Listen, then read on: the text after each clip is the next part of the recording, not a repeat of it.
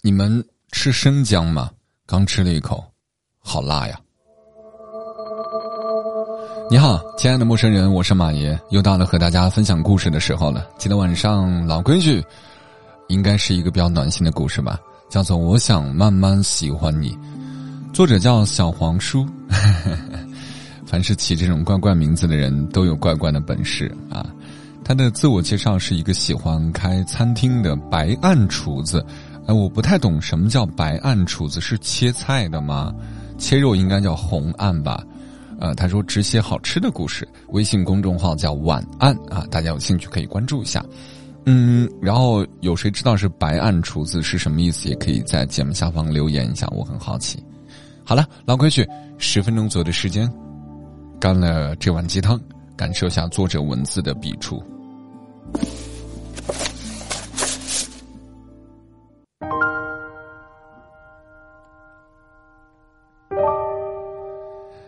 逍遥二路上有家馄饨店，不起眼，但是开了三十几年。店主是一个有点年纪的老太太，人缘好，心态好。时至今日，一碗馄饨六块钱。另外。他弄的微波烤肉、小凉菜也好吃，搭配起来堪称道成一绝。但，这都不算他的拿手菜，他最拿手的是帮人找对象。他的店名有意思，叫“无敌可爱大馄饨”，结婚的婚。老太太介绍对象跟别人不一样，他管售后，管你一辈子。结了婚，吵架过不下去，来找老太太调解。聚也好，散也好，没有一对最后成了冤家。有的人发迹了，想要抛开妻子，来老太太这里喝一碗馄饨，清汤寡水最养心，整得明明白白。老太太没有大数据，不会用电脑，来的人吃一碗馄饨的功夫，她就记住你了。有合适的，老太太就安排你见面，一般三个回合之内就能找到满意的人。大家都觉得老太太真神奇，怎么寻觅大半辈子都找不到的人，老太太就能轻易帮你找到呢？有一天，老太太把馄饨店托付给她的女儿，把这些年撮合成的人，现在还在等着的人，厚厚的好几本册子，都交到女儿手上。老太太说：“人家把一辈子的幸福都交到我手上，我得保管好啊。”可是他女儿不想经营，就问他：“你凭啥撮合两个人一辈子在一起啊？”老太太说：“哎，婚姻啊，不是让两个有炙热感情的人一见钟情。”而是让两个饱受爱情困扰的人，一起找到那么一点维修生活的乐趣，一直修修补补很快乐。你要是想找一个完美的人，劝你就别趟婚姻这趟水了。这水呀，煮个馄饨够味，烧个鱼，煲个汤，炖个鸡，差着火候呢，很容易熬干了。女儿问：“这么多年，我怎么没听你说起我爸的故事呀？”老太太笑着说：“嘿嘿，只是一个很奇怪的异地恋的故事。”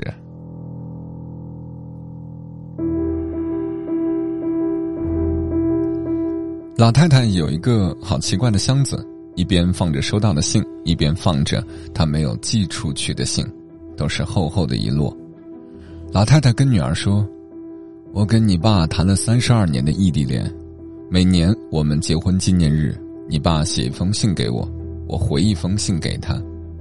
以前年轻的时候会想怎么熬啊，后来有了你，每当我熬不下去的时候，就看你爸写的信。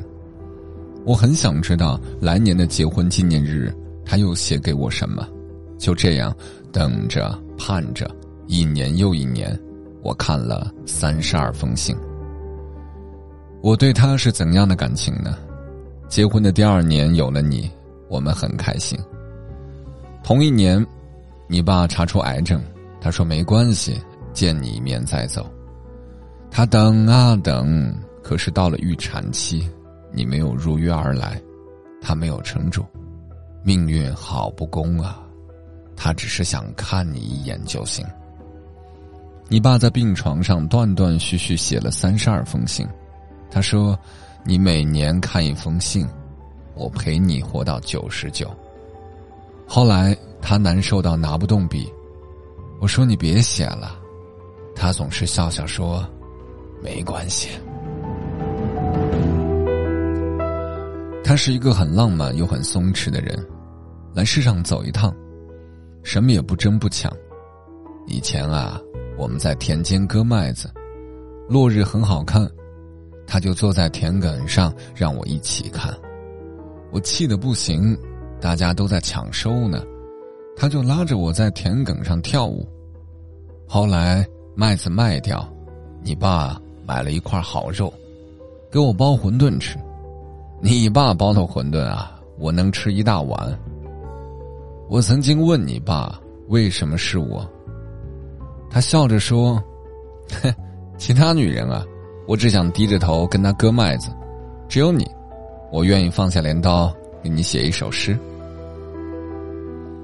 他呀，就是那种很古怪的人，突然就会放下镰刀，然后拿石子在石板上写诗，写完以后就朗诵给我听。或许他比别人多读过几年书，见过更大的世界。他总是能把那些普通的词语凑成好听的一首诗。他总说，没有普通的诗，要看他跟哪个词放在一起。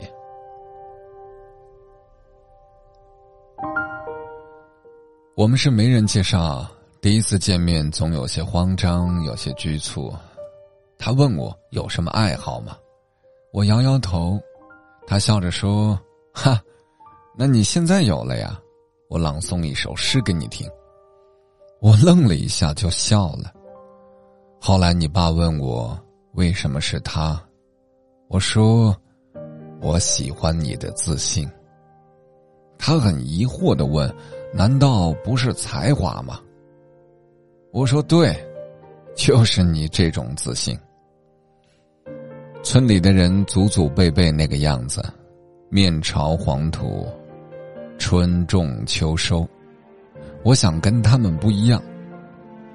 可是有一天，有一个人骑着自行车，我坐在他的后车座上，他给我朗诵了一首诗。诗里有田野、星空和镰刀，但是没有永远割不完的麦子。你爸走了以后，我带着你离开了老家。你爸信上说：“不要总盯着黄土，它能产多少斤麦子呢？你也要抬头看着远方的落日和头顶的星星。”那时候我没啥手艺，就摆摊儿卖馄饨。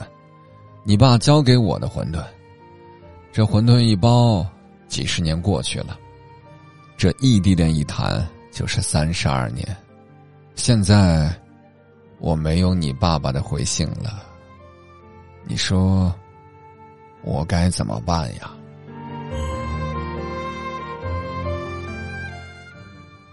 后来，老太太的女儿读完了所有的信，她说：“妈，以后我给你写诗、写信，把我爸写的所有的诗整理好，读给你听。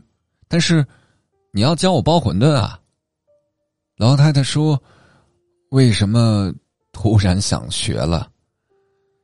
女儿笑着说：“啊，手艺不精的话，会给你丢人的。”那天听完馄饨店女儿讲完这个故事，我们聊爱情到底是什么？她说：“是有一个人叫醒你的灵魂吧？你看，馄饨皮好简单的，就是精肉、虾仁儿。”鲜贝，这些馅儿让它变得味道不一样了，它有了饱满的灵魂，然后在锅里游啊游，后来呀，小虾米、小榨菜丁、鸡蛋卷丝，还有小紫菜从天而降，好可爱的一碗馄饨啊！你总会遇见一个人，让你感慨，人生好可爱呀。我说，你知道割麦子有一个窍门吗？就是弯着腰，一直低着头割啊割，不抬头不直腰，一直割到地的另一头，割得又快又好，一直割就完了，越直腰腰越累，这就是爱情吧。那些认准了从一而终的人，总是把日子过得很可爱。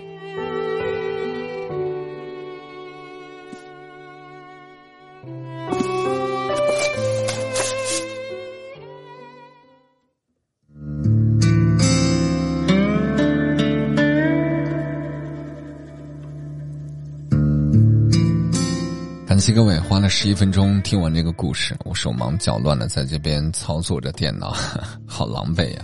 有一天让你们看到我录制的现场，你们会笑话我的。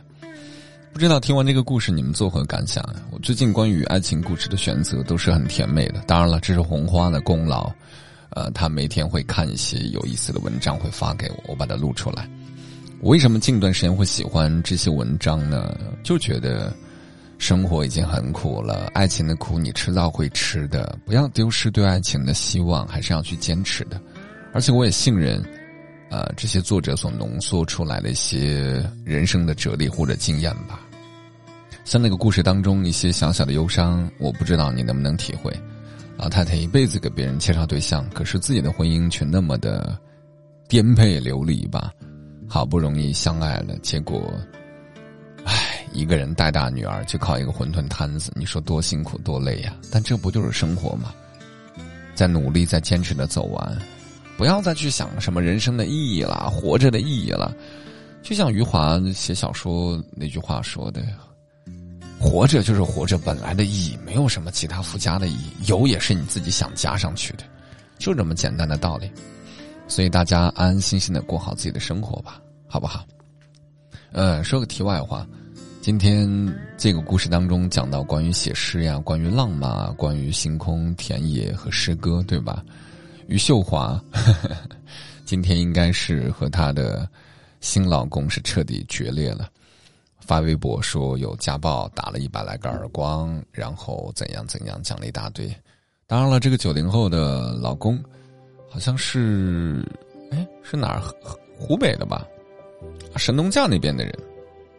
他说，是因为余秀华侮辱他的女儿。我看了一下那个视频，好像余秀华说：“你的女儿如果不教好的话，将来成了婊子可怎么办？” 那你九零后的这个暴脾气肯定不能忍啊！怎么能够说自己的女儿是未来会成为这样的人呢？当然了，具体夫妻之间发生了什么事儿我不知道啊。呃，这让我想到另外一个爱情的观点，比如说我和粉丝会走的比较远，我不知道你们去怎么去定位我，怎么去理解我，怎么去揣测我，怎么去传言我，但我自己是希望走得远一点，因为我挺怕让你们失望的。我看了他们结婚之前余秀华说的一些内容啊，包括她老公对外的一些采访，是说就是因为爱情啊，她虽然是脑瘫残疾，但是她比健强健康人怎么怎么的，说的很漂亮的话，但实际上我可能不爱余秀华吧，我也没有诗歌的情节吧。我觉得，如果我的老婆在一起了，她出了这种状况，我可能会照顾。但如果说这不是我的老婆，然后让我一开始就选择一个让我觉得注定人生会很难走的一条路，我是不会选的。所以发生这一幕，好像好像都是想象当中的吧。甚至他们的婚礼好像就几个月前吧，四四五月份的事儿吧，怎么一眨眼就到了这个要离婚的地步？余秀华说：“要希望他能够接受法律的制裁之类的话。所有美好的爱情的开始，嗯，我个人觉得越美好越会让你失望。还有另外一点，每个人的性格其实决定了他的婚姻的某种处理方式吧。其实余秀华当时写那些炙热的，甚至让你有点害臊的文章。”能够看得出来，他对生活的热爱以及那种放荡不羁的那种感觉，对吧？所以他在生活当中的言语可能也没有那么的规矩，他有一些野性在里头，所以他会讲出你的女儿如果管不好，未来会成为婊子这样的话。这是，这是诗人，好像让我们觉得不食人间烟火的样子。可是当他讲出这么难听的话的时候，你会觉得会破灭，会会把幻象摔在地上。所以余秀华，呃，我还是那句话，他的诗，我有一些喜欢，有一些我也读不懂。之前我还在节目当中好像读过他的东西吧，我记得。他的火就是因为那一首大尺度的诗，穿越大半个中国来睡你，然后再加上他自身的一些 buff 的叠加，对吧？脑瘫这个角色的叠加，会让你一下觉得哇，我们要追捧他怎么样？迅速出了好几本书，一下子就速成了。可是他准备好迎接自己的光环荣誉了吗？他的内容真的能够去？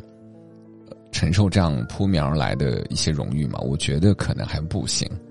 所以当余秀华火了，立马和她的老公就离婚了，说她要追求追求新的爱情啊。然后到了这一步，我觉得我都理解，但我不认同。嗯，对，就这个心态。所以诗歌也好，生活也好，不要把它带入太多的个人意志。会让你爱的死去活来，也会让你恨的死去活来。这也是我有意识的和粉丝保持距离的因素吧。我怕你们对我的爱毁于见到我的一瞬间，不是因为我不够好，也不是因为你不够好，就是因为想象和现实总有落差，不是每一个人都能够平衡这个心理变化的。所以，相见不如怀念，对吧？人生若只如初见，就这个意思。行吧，今天就这样。我是你们的马爷，明儿再会，拜拜。